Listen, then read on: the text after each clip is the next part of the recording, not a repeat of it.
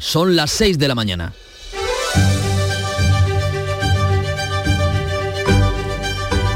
En Canal Sur Radio, La mañana de Andalucía, con Manuel Pérez Alcázar.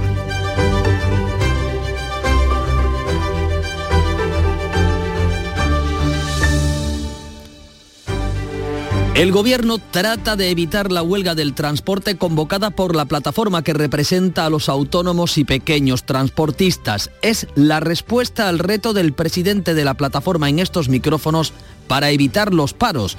Exigen que el Ejecutivo aplique los controles que velen por el cumplimiento del decreto que prohíbe que trabajen a pérdidas.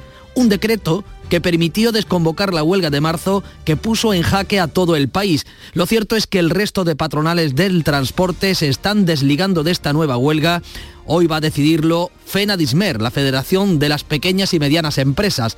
Otro sector en pie de guerra son los hosteleros que este martes han apagado las luces de sus bares y restaurantes durante cinco minutos. Es un gesto simbólico con el que reclaman al gobierno ayudas para hacer frente a la disparada factura de la luz y del gas que ha triplicado sus gastos, que les está asfixiando. La crisis energética se puede combatir a medio plazo con las energías renovables en las que España y Andalucía tienen mucho que decir. Estas energías ayudarían también a frenar el calentamiento global que está abocando al planeta al desastre. Aquí lo sabemos bien, ya saben, temperaturas extremas, calores inusuales, sequía que nos ahoga. Por todo esto, el presidente de la Junta va a acudir la semana que viene a la cumbre del clima en Egipto. Moreno llega hoy de Londres con buenas previsiones de turismo bajo el brazo, con una campaña para romper la estacionalidad con turistas del norte de Europa que busquen nuestro cálido invierno y eviten así la factura de la calefacción y con buenas gestiones para atraer inversores aeronáuticos. Hoy es un miércoles, este 9 de noviembre, en el que los últimos vídeos publicados de la tragedia del asalto de inmigrantes a la valla de Melilla deja al ministro del Interior contra las cuerdas. Las imágenes muestran que hubo muertos en el lado español y que no se les prestó asistencia. Marlasca insiste en negarlo. El PSOE se queda solo en la versión. El PP pide la dimisión del ministro y los socios de Unidas Podemos y los independentistas ya no lo descartan. Este miércoles es también el día después del primer martes después del primer lunes de noviembre, es decir, que los estadounidenses han votado en las elecciones legislativas de mitad de mandato y a falta del cierre de las urnas en Alaska, que será las 7, el recuento provisional da una victoria republicana en el Congreso y también una ligera ventaja en el Senado. Eso ya veremos cómo ondea la bandera de las barras y las estrellas, porque aquí otra bandera, la verde, blanca y verde, ya tiene su día, señores. El 4 de diciembre es ya el día de la bandera de Andalucía, un día para recordar aquella jornada en la que dos millones de andaluces se echaron a la calle a reivindicar la autonomía plena. Andalucía no quería ser más que nadie, pero sí como la que más. 45 años después, seguimos en la misma lucha. Todo esto y mucho más en un lunes, un miércoles, perdón, en el que vuelven las lluvias a Andalucía. Miramos al cielo. Ana Giralde, buenos días. Buenos días. Lluvias que se van a extender de oeste a este más intensas durante la mañana y en el tercio occidental. Pueden ir acompañadas de tormentas, ser localmente fuertes. Hay activos amarillos en Huelva, Sevilla y Cádiz. Avisos. En el este se esperan lluvias al anochecer. Las temperaturas máximas apenas sin cambio y los vientos de poniente en el litoral mediterráneo y el estrecho variables flojos en el resto.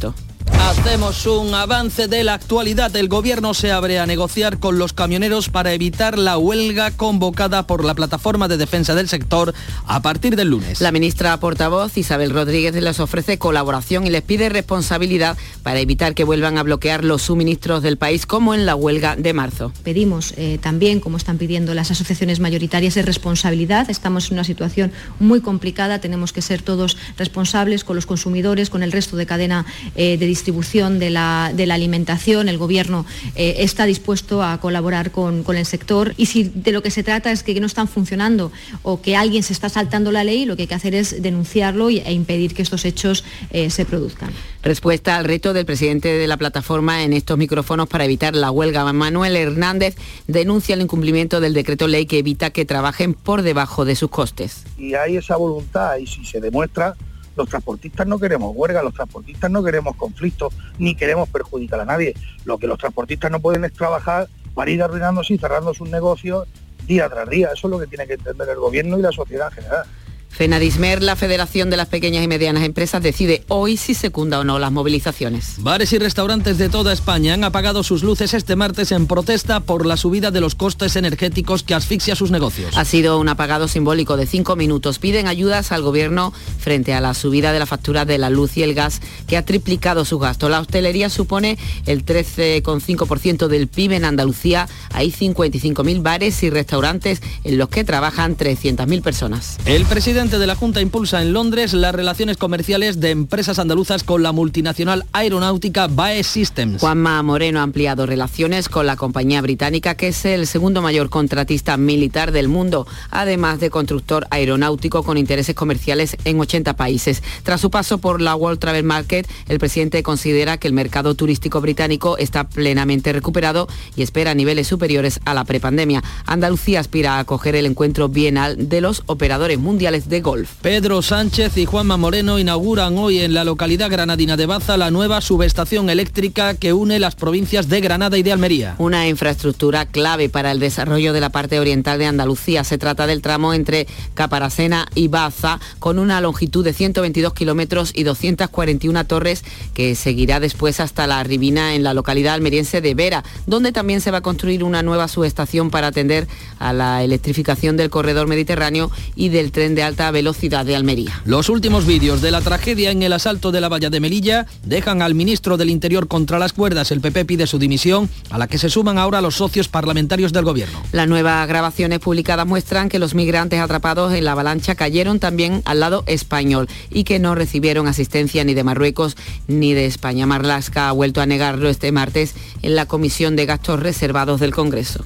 La Guardia Civil actuó en parámetros de legalidad, proporcionalidad y necesidad, y siguiendo unas órdenes y instrucciones muy claras de proteger la frontera de la Unión Europea española de cualquier ataque violento. Ningún hecho trágico aconteció en territorio español. El PP y varios de los socios parlamentarios del Gobierno, como Esquerra o Bildu, piden la dimisión o el cese del ministro. Los abogados del rey Juan Carlos defienden su inmunidad ante la demanda de Corina Larsen por supuesto acoso y difamación. Los letrados han defendido este martes ante el Tribunal de Apelación de Londres su inmunidad, ya que los hechos objeto de la demanda se produjeron entre 2012 y 2014, cuando aún era jefe del Estado. Según Larsen, el monarca la habría sometido a un intenso acoso personal y a través del Centro Nacional de Inteligencia. La defensa lo niega.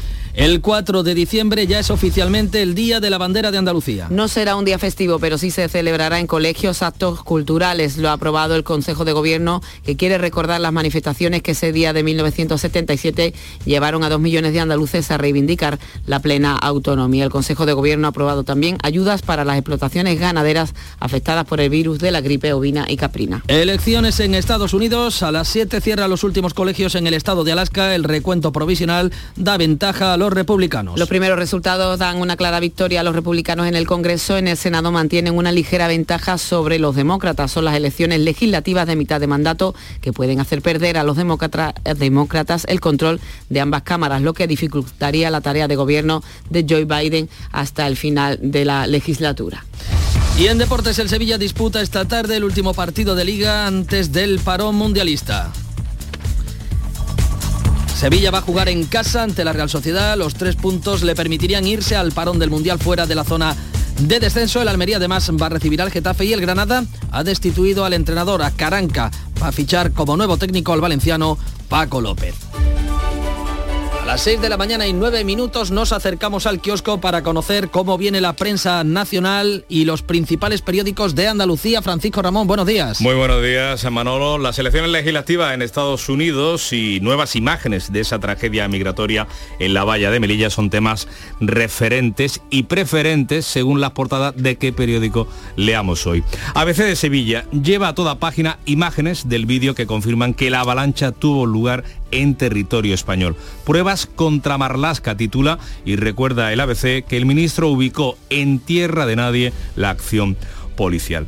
En el diario Sur, en Málaga, cuenta la siguiente historia, la historia de Ablaye, un senegalés que sufre una patología rara y muy grave, por la que le quedan pocos días de vida y si alguien no lo remedia va a morir solo. Su última voluntad es que su hijo vuele desde su país para acompañarlo eh, en el trance final, pero trámites burocráticos lo impiden hasta ahora. La fotografía de este hombre de 59 años y solo 35 kilos de peso es conmovedora.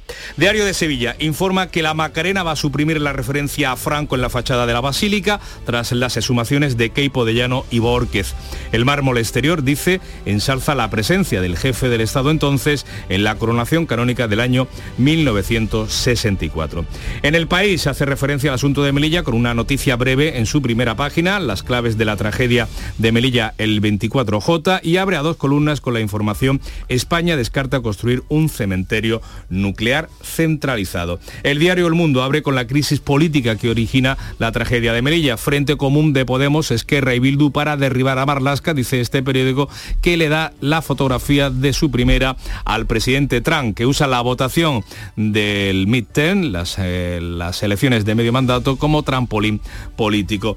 Y la razón viene plagada de noticias políticas. El PP liga su éxito al tándem Feijo Ayuso. Díaz responde Iglesias. Nadie nos va a decir desde arriba lo que tenemos que hacer. Y sobre el asalto a la valla de Melilla, el PP acorrala a Marlasca con este asunto y pide su dimisión.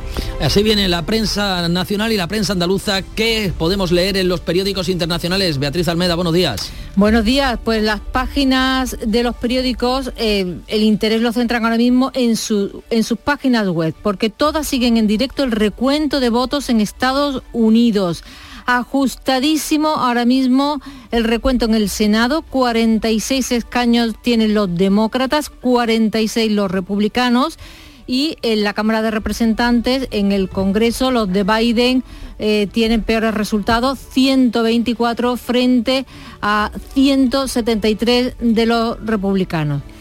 Hay otros asuntos. El Mesallero, periódico italiano, recoge el pulso que mantienen las ONGs con el gobierno de Meloni. Esta noche han podido desembarcar en el puerto de Catania 200 inmigrantes después de dos semanas de espera y otro buque, el Ocean Viking, va rumbo de Marsella porque a este no se lo han permitido. Dice el mesallero, Italia agradece a Francia que abra sus puertos sus puertas, pero París ataca y denuncia el compromiso irresponsable de las autoridades italianas en el caso de este barco con 234 migrantes a bordo. El periódico griego Tanea habla de escuchas telefónicas también. Hay evidencias de que Predator, que es otro sistema de escuchas ilegales, primo hermano de Pegasus, se usa sistemáticamente en Grecia como estrategia política cuenta que la ponente del Comité de Investigación de Bruselas se queja de que los países investigados no colaboran. Todos niegan haber comprado los sistemas. Y termino con Liberación. Emmanuel Macron ofrece contratos de descarbonización a las 50 empresas más contaminantes, ayudas públicas para que contaminen menos. Se dio la mano con Maduro en el COP27, la cumbre del clima. No sabemos si pedía petróleo a Maduro, el petróleo, el petróleo venezolano. Bueno, así vienen los periódicos. ¿Cómo ha venido la noche? Pues miren, viene con la borrasca Martín que trae lluvia, como bien nos han contado los muchos y buenos oyentes de Charo Padilla en el Club de los Primeros. Charo. Buenos, días. Eh, eh, está empezando a llover, pero todavía de manera, de manera moderada, ¿eh? porque hemos hecho un recorrido por toda Andalucía. Aparte, los miércoles siempre lo dedicamos a la gente del transporte, la gente que tiene un volante en las manos, y hemos estado por la provincia de Málaga con em, Carlos y con José. Ellos transportan leche leche de cabra, una leche que eso hay que cogerse todos los días y al final va hacia Burgos, León, eh, en fin, para todas las provincias de, fuera de Andalucía. Hemos estado en Francia con José, que es peruano y vive en Madrid y engancha todos los días con el Club de los Primeros porque también aparece por Andalucía de vez en cuando y le gustó nuestro programa y ahí se quedó. Con Paulino, que es de Villanueva de San Juan de Sevilla, que está por la mañana eh, camionero, pero de, camión de basura, y cuando termina es taxista. Cambió un volante por el otro. Sí, y hemos estado en Córdoba con Juanjo, que transporta fruta y verdura desde las 2 de la mañana prácticamente y se hace mucho recorrido y muchos kilómetros. Así que hemos tenido un montón de, entrevistas hoy de... Variado y numeroso, el club de los primeros. Gracias, Charo. Gracias. ¿Cómo viene la mañana? Ana Giraldez, buenos días. Buenos días. El Pleno del Parlamento de Andalucía, que acoge este miércoles el debate de totalidad de los proyectos de ley del flamenco, de creación del Cuerpo Superior de Técnico de Intervención y auditoría y también de economía circular, que decayó la pasada legislatura por la convocatoria electoral. También la Comisión Europea presenta hoy su propuesta de reforma de las reglas fiscales comunes. Va a suponer una mayor implicación de los Estados miembros en el control de la deuda y del déficit. Aquí de vuelta a Andalucía, el Consejo Andaluz de Universidades se va a reunir para abordar, entre otros asuntos, el proyecto de financiación de las universidades públicas que quedó también pendiente la pasada legislatura. Y a partir de hoy se pueden comprar las entradas para el Festival de Cine de Huelva, una cita que abre su telón, Manolo, este viernes.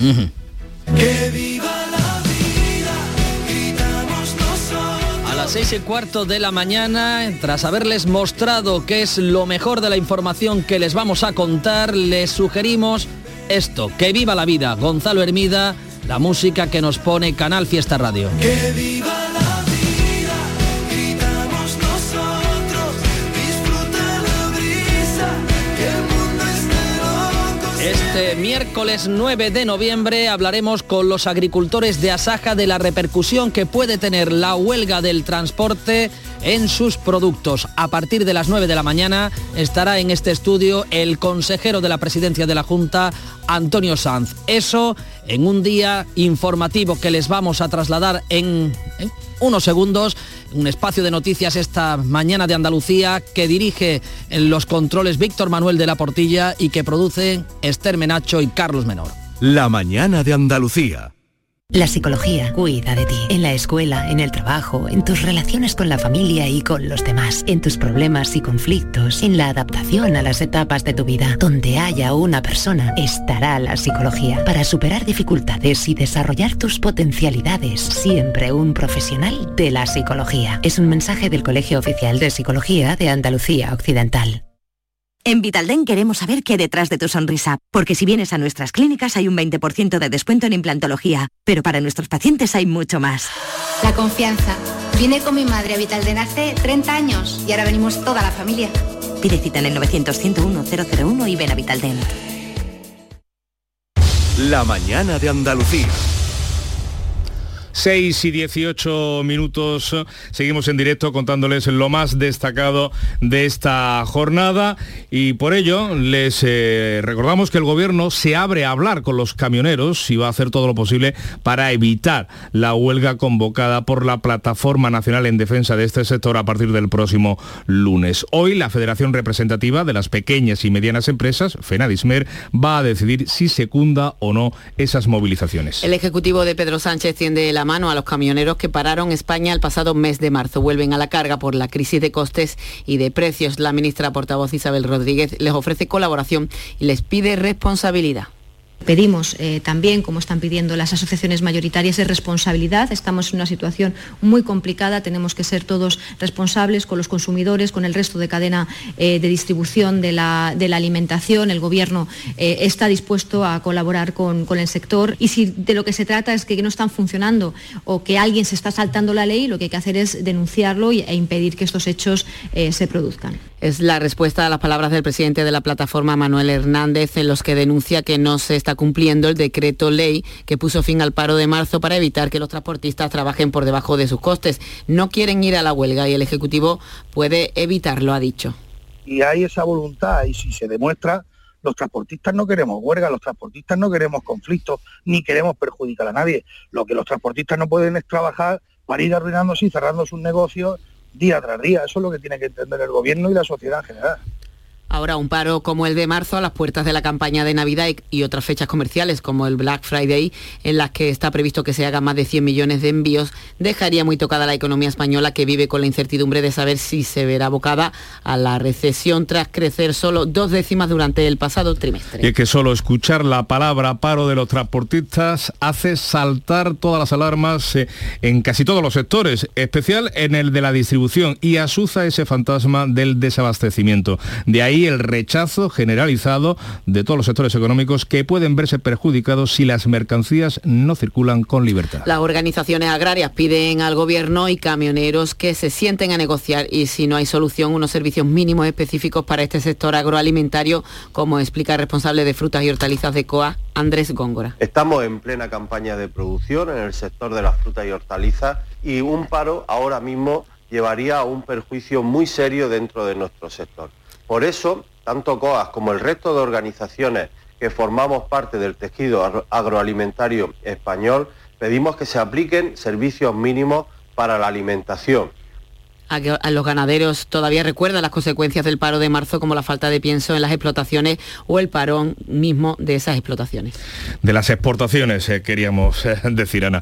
La hostelería protesta contra los altos precios energéticos, en especial de la electricidad, que considera inaceptables. En, eh, nuestra comunidad, los establecimientos han apagado este martes sus luces, lo han hecho durante cinco minutos, uniéndose así a la convocatoria Juan Pereira que realizaba la Confederación Empresarial de Hostelería del país. En todas las provincias andaluzas se realizaba este apagón simbólico junto a un paro parcial de cinco minutos con el objetivo de comunicar la delicada situación del sector. Según los hosteleros, en luz y gas se ha triplicado el gasto. Tenemos una facturación de luz superior a los 1.000 euros mensuales. Estamos hablando de 50 metros cuadrados.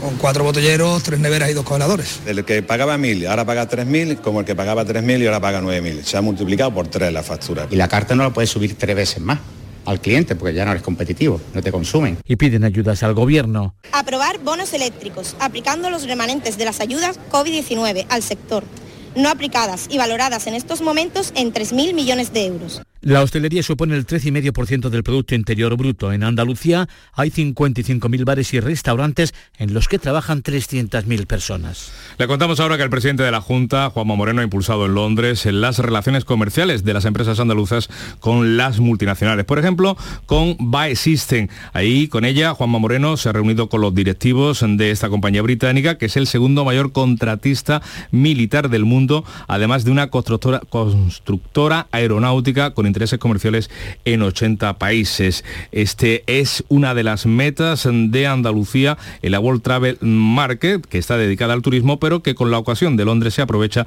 para abrir otras vías de colaboración comerciales. Empresas andaluzas pequeñas, especializadas en, muchas materias en ámbito tecnológico, en distintos campos, y por eso nosotros pues, lo que queremos es, y mi presencia en el día de hoy es darle un empujón a esas relaciones que son cordiales, que son de confianza y que son de complicidad para que eh, Andalucía sea también referencia en sus objetivos en el ámbito de expansión que tengan en, Europa. En lo estrictamente turístico, Moreno considera que el mercado británico ya está completamente recuperado después de la pandemia y Andalucía aspira en esta cita a acoger cada dos años los principales encuentros de operadores de golf para seguir atrayendo al turista de mayor poder adquisitivo.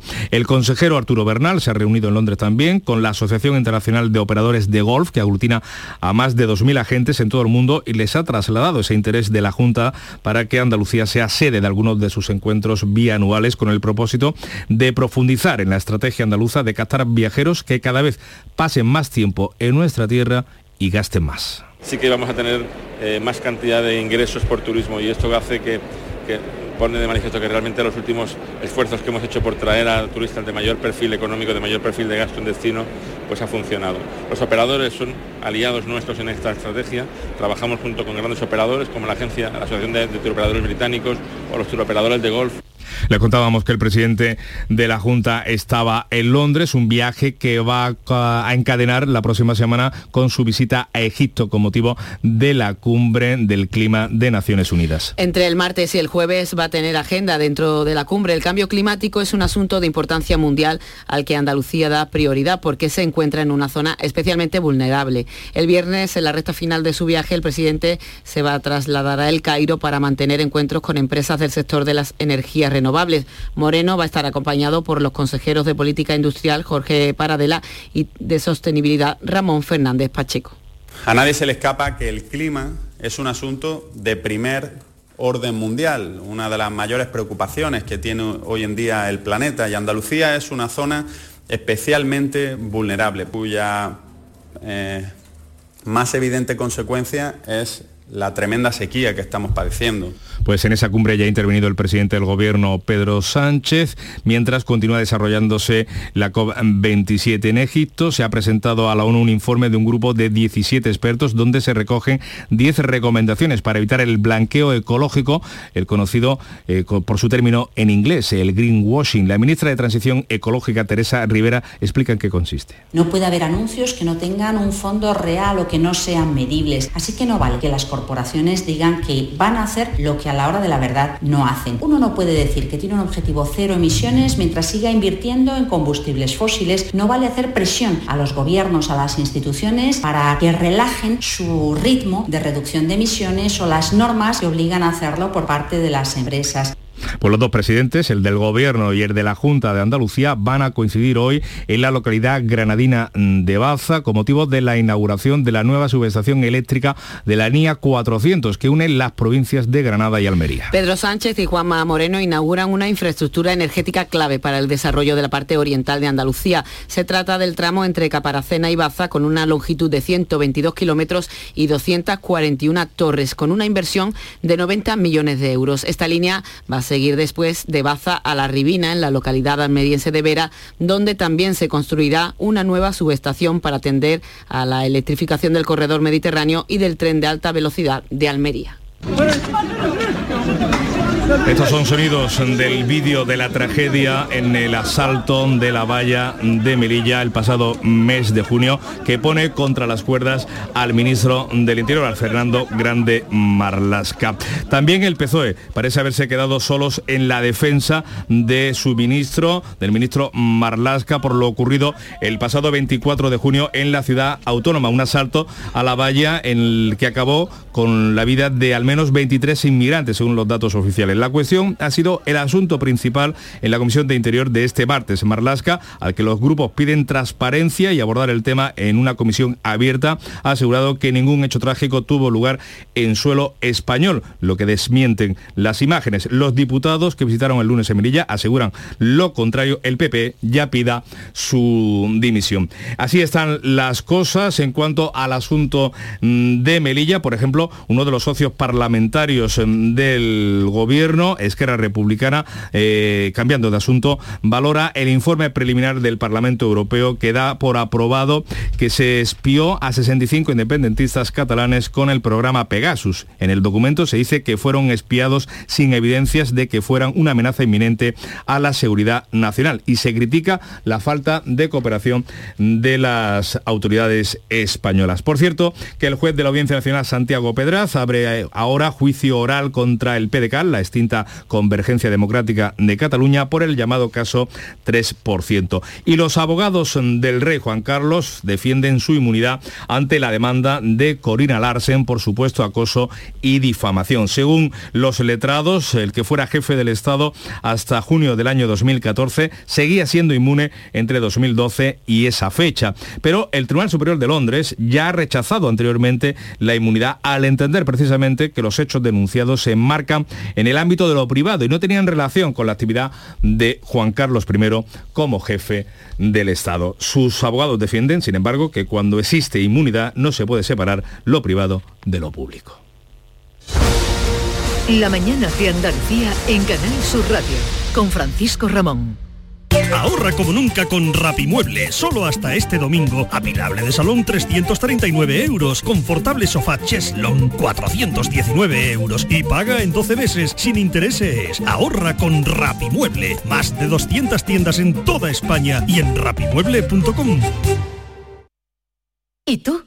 ¿Qué radio escuchas? El Club de los Primeros, Jesús Vigorra y todos los programas que tiene Canal Sur, los mejores. Yo estoy 24 horas con Canal Sur. Es la mejor cadena que se puede escuchar. Sobre todo los informativos me encantan porque me dicen cosas para estar alerta. Canal Sur Radio, la radio de Andalucía. Yo escucho Canal Sur Radio.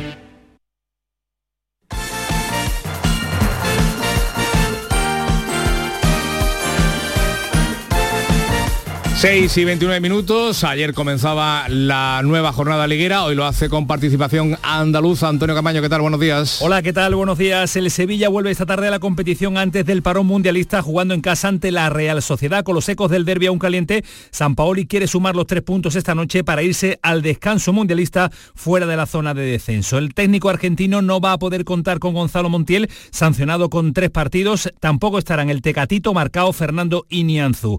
También el Almería cierra la competición antes del descanso por el Mundial enfrentándose al Getafe en casa donde el equipo de Rubí fundamenta su bagaje de puntos porque el Powerhouse se ha convertido en un fortín para el conjunto almeriense. Y el Granada destituyó en el día de ayer a Caranca. Pellegrino es el principal candidato al banquillo nazarí. El Granada, después de un debate interno, ha decidido no contar con el técnico vitoriano para tratar de reconducir la situación y darle un nuevo impulso al plantel. Y sanciones del comité de competición porque en el Betis, Fekir y Borja Iglesias han sido castigados con un partido partido de suspensión, pero el Betis va a presentar alegaciones a esa tarjeta roja que vio Fekir el pasado domingo en el estadio Benito Villamarín en el derby frente al Sevilla para intentar que el mediocentro francés esté a disposición de Pellegrini en el partido ante el Valencia. Andalucía son las seis y media de la mañana. La mañana de Andalucía en Canal Sur Radio con Manuel Pérez Alcázar. Y a esta hora en titulares resumimos la actualidad con Ana Giraldez.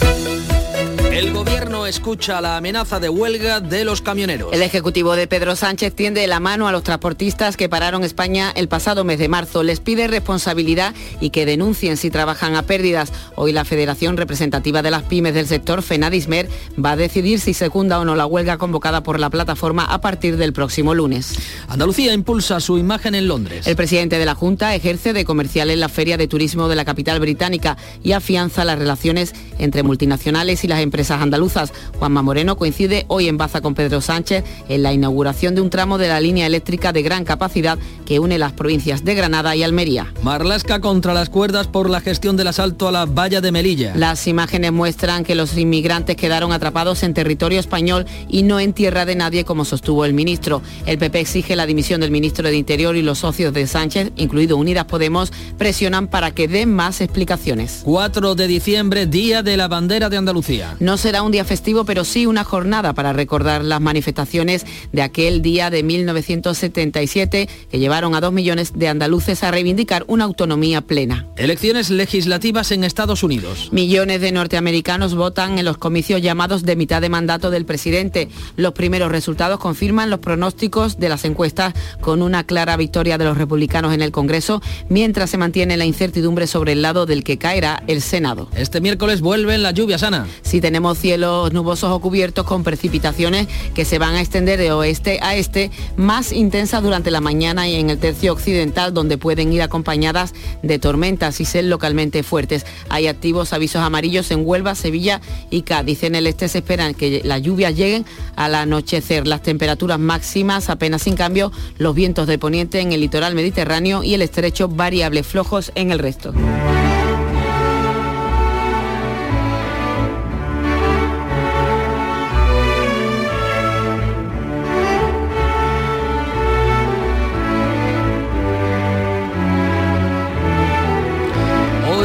Tempranillo reflexiona en sus versos sobre el drama, la tragedia que se vivió en junio en la valla de Melilla y cómo el gobierno la ha gestionado. García Barbeito. Tempranillo de la valla.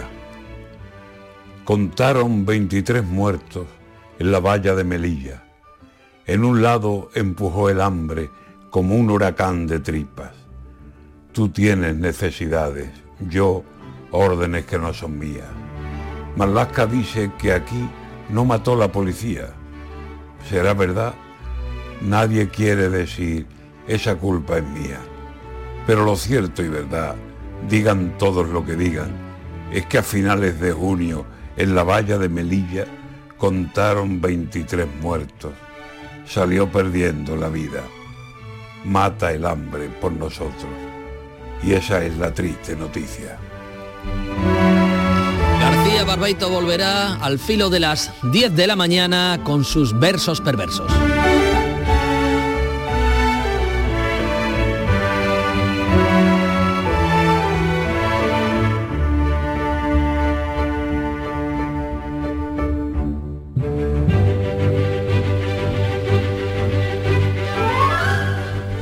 Es 9 de noviembre y en Madrid lo saben bien. Es el día de Nuestra Señora de la Almudena en el Santoral, una advocación mariana de la Virgen María, que es patrona de la capital de España, de la ciudad de Madrid y de la archidiócesis madrileña que se venera en la Catedral de Santa María de la Almudena. Así que felicidades a todas las almudenas, felicidades a los madrileños que hoy están de fiesta.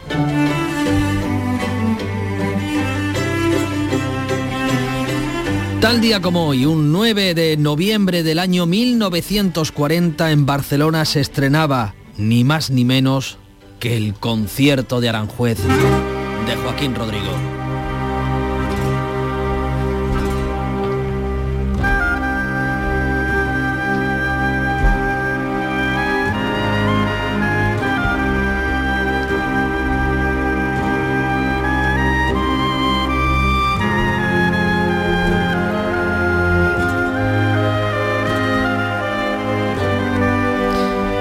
Y fue un 9 de noviembre de 1989 cuando la República Democrática Alemana decidió la apertura de sus fronteras a Occidente, la caída del muro. Estuve caminando al lado de la alambrada. La bajé despacio con la mano. Eso lo tuvieron que ver los centenares de berlineses occidentales que estaban en la calle. Un joven se acercó. Le dije, quiero huir. Volví hacia atrás. Estaba bastante nervioso y excitado. Poco antes de las 4 de la tarde se acercó una camioneta de la policía de Berlín Oeste y abrió la puerta. En ese momento salté. Un día que cambió el destino de Europa sin duda. Una Europa que todavía está debatiendo su futuro. Hace 100 años, fue un 9 de noviembre de 1922, cuando vino al mundo nuestro Premio Nobel de Literatura, Jacinto Benavente. Se cumplen 100 años. Bienaventurados nuestros imitadores, porque de ellos serán todos nuestros defectos. La cita de hoy la firma, no podía ser de otra manera, Jacinto Benavente. Solicita tu cheque escolar de 100 euros por cada hijo o hija en cualquiera de las etapas de la enseñanza obligatoria. Si tu renta familiar es inferior a 15.000 euros, no dudes en pedir este cheque en la Secretaría Virtual de la Consejería de Desarrollo Educativo y Formación Profesional. Consulta las condiciones en juntadeandalucía.es barra educación. 100% comprometidos con las familias andaluzas. Junta de Andalucía. Este jueves 10 de noviembre, la tarde de Canal Sur Radio con Mariló Maldonado te lleva al Hospital Vita Shani Internacional hasta Benalmádena, desde donde os contaremos la ampliación de su oferta asistencial y sanitaria de la zona con una clara apuesta por la innovación médica y la excelencia. La tarde de Canal Sur Radio con Mariló Maldonado. Este jueves desde el Hospital Vita Sanit Internacional de Benalmádena, con la colaboración de Vitas. Vivir para cuidarte. 6 y 37 minutos de la mañana, volvemos al kiosco de la mano de Francisco Ramón. Paco, ¿qué traen los periódicos en este miércoles? Bueno, pues pendientes de esas elecciones legislativas en Estados Unidos y también sobre la tragedia migratoria en la valla de Melilla, eh, tema recurrente en las portadas de los principales diarios, con un tratamiento diverso. ABC de Sevilla lleva toda página las imágenes del vídeo que confirman que la avalancha tuvo lugar en territorio español. Pruebas contra Marlasca, titula este diario, y recuerda que el ministro ubicó en tierra de nadie la acción policial. El PP exige el cese y los socios de Sánchez que Interior enseñe las imágenes de la tragedia. En su portada interior, ABC de Sevilla cuenta que después del archivo del caso Marta del Castillo, el perito judicial dice tener listo ya el informe sobre el teléfono móvil de Miguel Carcaño y que casi 150 jóvenes andaluces viven internos en pisos de la Junta por maltrato de sus progenitores. El sur de Málaga cuenta la historia de Ablaye, un senegalés que sufre una patología rara, muy grave, por la que apenas le quedan unos días de vida y si alguien no lo remedia va a morir solo.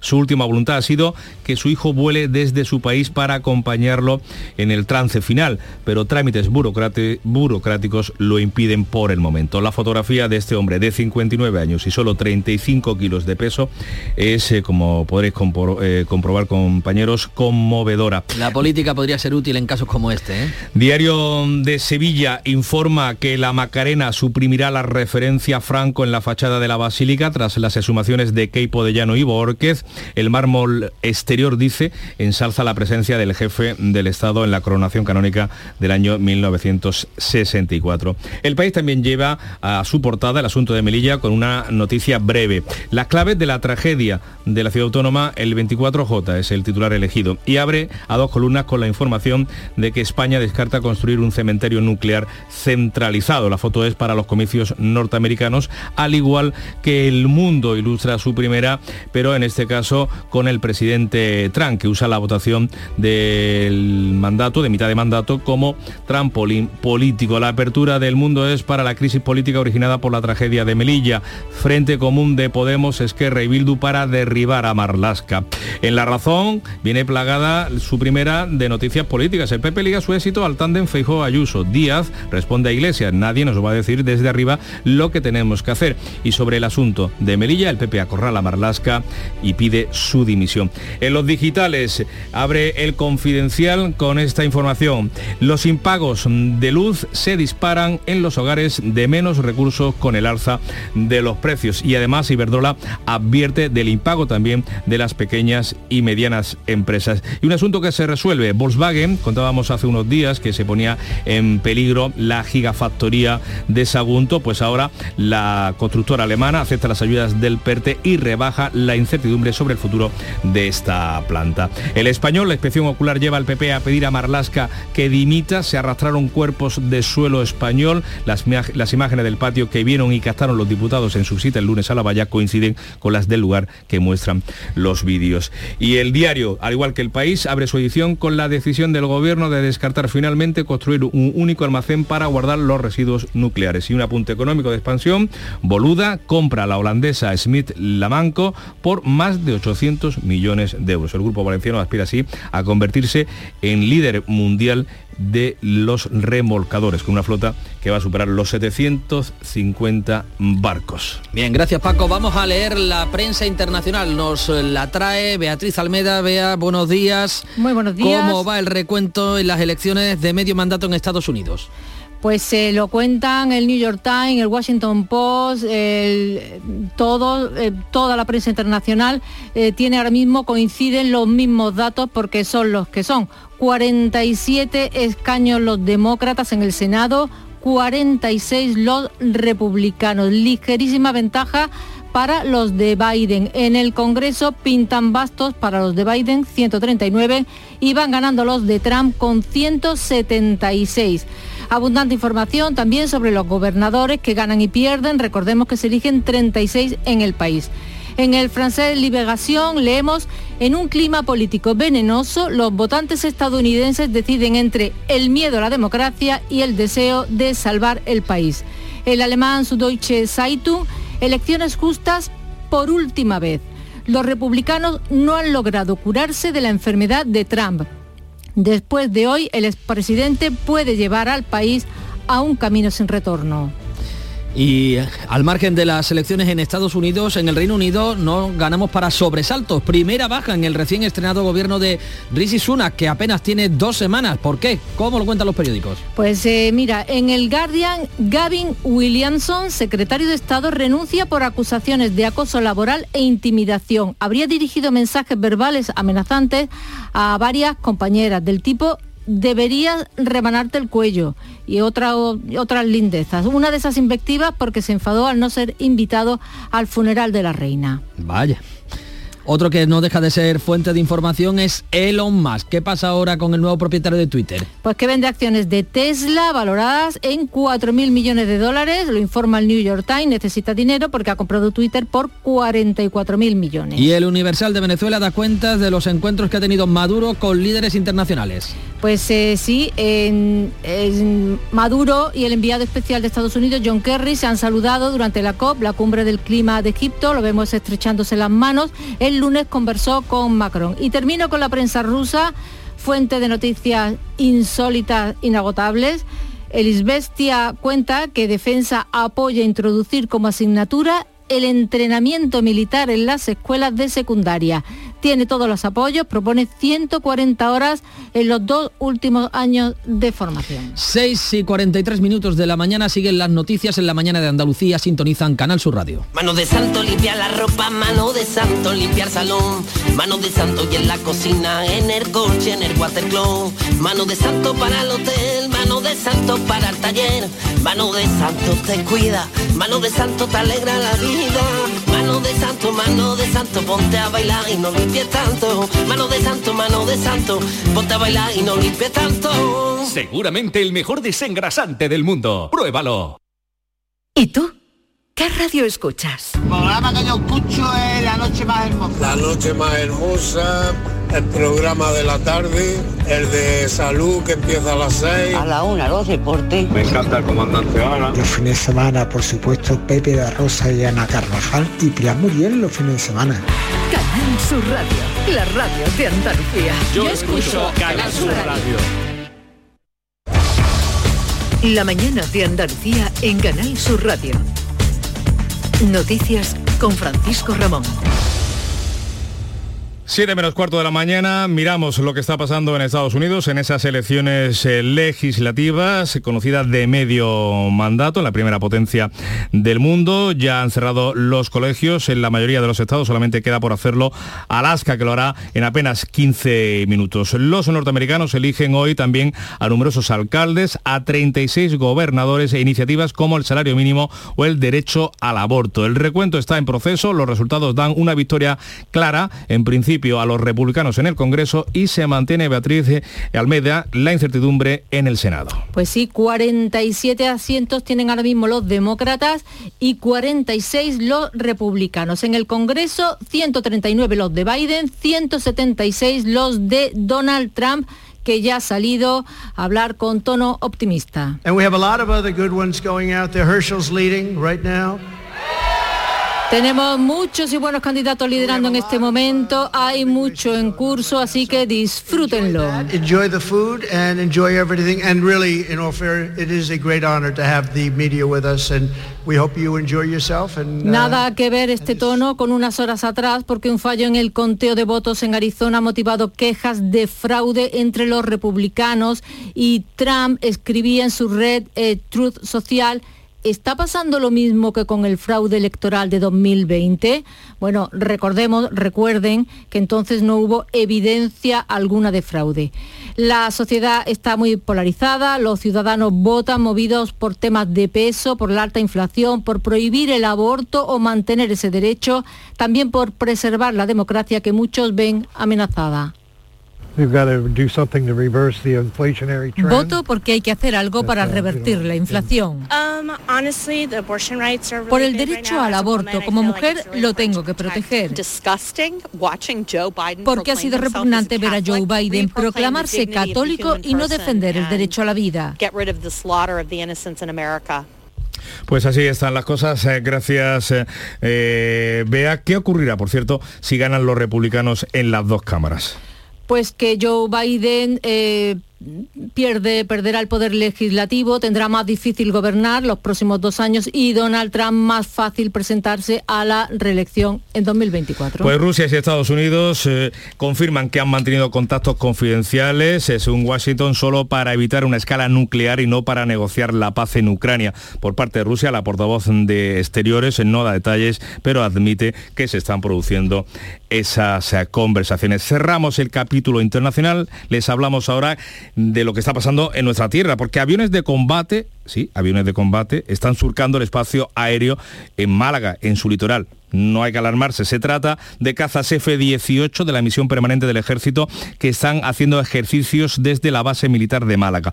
Estos, estas operaciones han obligado a limitar incluso el tráfico aéreo con Melilla y pueden provocar una decena de cancelaciones, además de retrasos en los vuelos hasta mañana jueves. José Valero.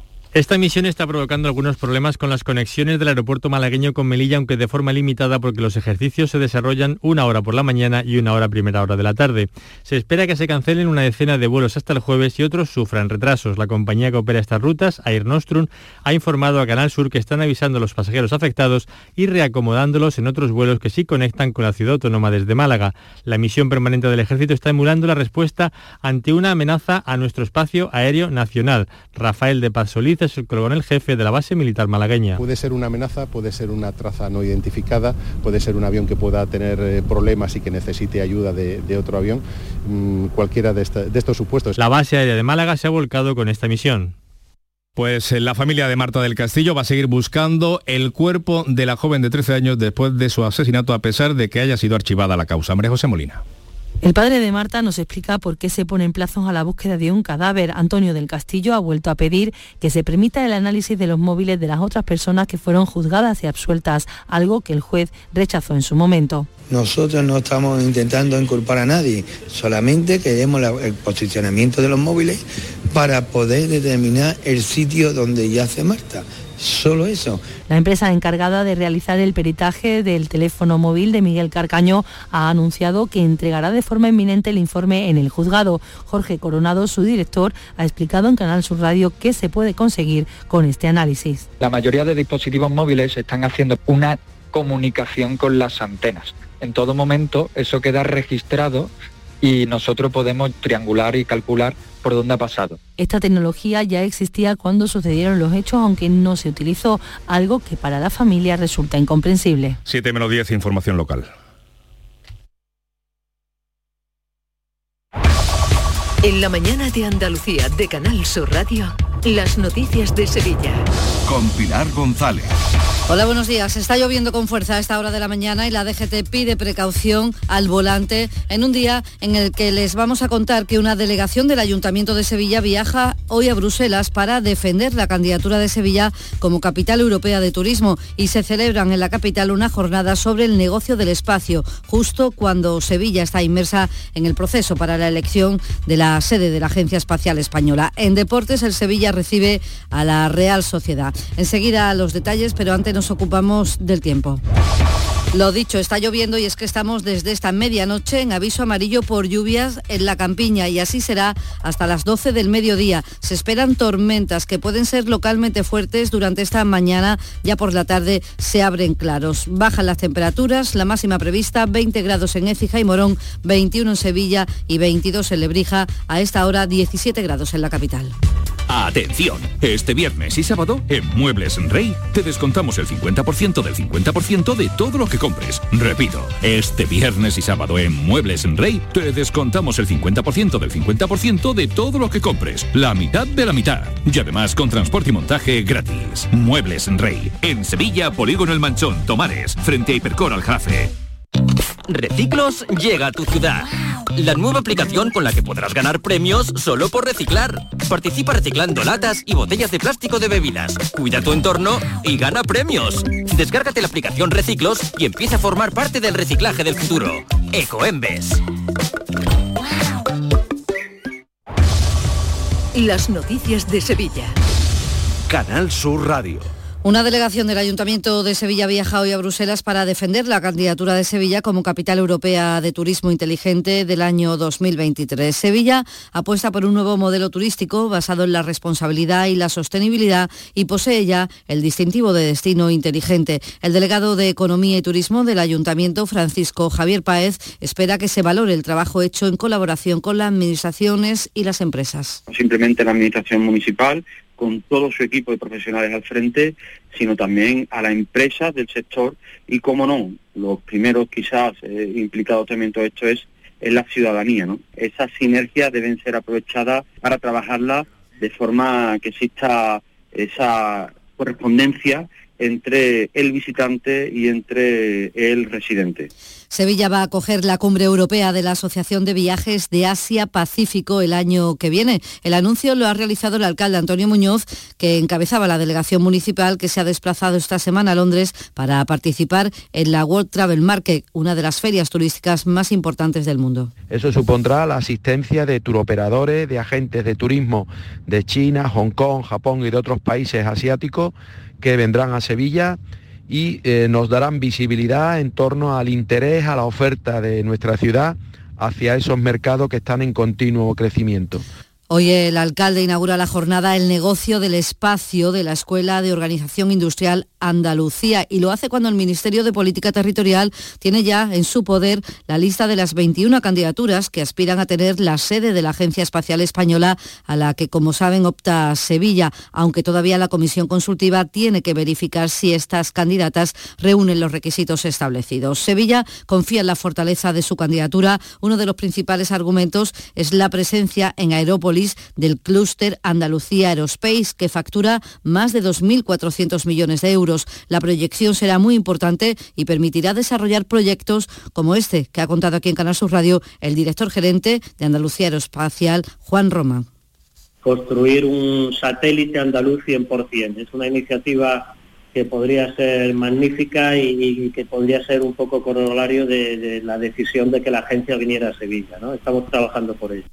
Las columnas de la Alameda de Hércules en, Sevilla van a volver a contar con las rejas de protección para evitar el vandalismo. Urbanismo aprueba hoy la licitación del suministro y colocación de estos elementos que serán una réplica de los que había en el siglo XIX y que se quitaron en 2007. Las verjas tendrán dos metros de altura, tres de ancho e impedirán además el acceso a los perros. También Urbanismo aprueba hoy la modificación del plan general necesario para que comiencen las obras en los terrenos de Altadis, en los remedios. Ahí, como saben, está previsto un edificio central en forma de cubo junto a una gran plaza de más de mil metros cuadrados, además de una pasarela sobre el río. Y además, el Ayuntamiento de Sevilla ha aprobado una nueva ordenanza para abaratar la ocupación y traspaso de los puestos en los mercados de abasto. Se quiere agilizar la entrada de nuevos negocios para atraer a nueva clientela.